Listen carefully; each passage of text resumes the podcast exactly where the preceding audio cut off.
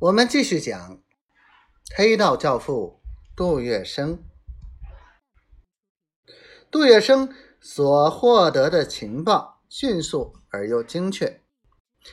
他调查到，陆冲鹏接奉这项密令以后，便和广茂河土行签订一纸合约，由陆冲鹏代表段祺瑞临时政府签字盖章，双方约定。陆冲陆冲鹏负责运送货物到广茂河土行，而广茂河则见货付款，不得延起。波斯红土照样由波斯运往吴淞口外的公海，不过白公海外轮接驳则采取全副武装，霸王硬上攻势。由等待发放欠饷的海军兵舰负责运送，送上海、送苏北，悉听尊便。因为即使孙传芳、白宝山再狠，他也惹不起海军。第一批货红土五百箱运到外海，陆冲鹏早已接获密码电报，他事先去通知广茂河土行，及时准备现款接货。他这一去。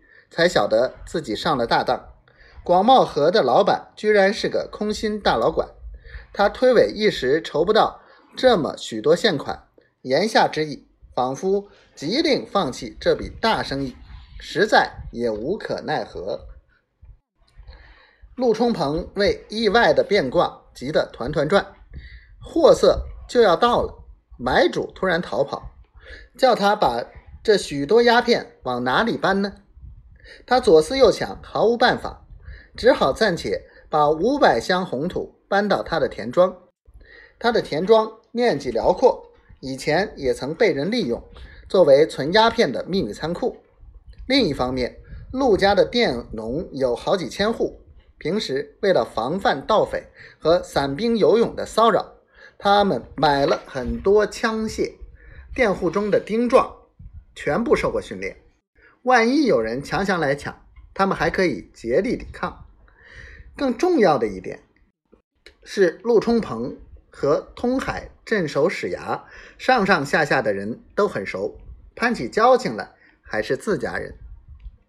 那一次，陆冲鹏从家乡出来，路过南通，通海镇守使张敬图张老太爷曾派人向他示意。张老太爷很想收他一份帖子，这个意思是说，青帮大字辈的张老太爷要开香堂，收陆冲鹏为门徒。陆冲鹏欣然尊拜，于是拜张老太爷为师。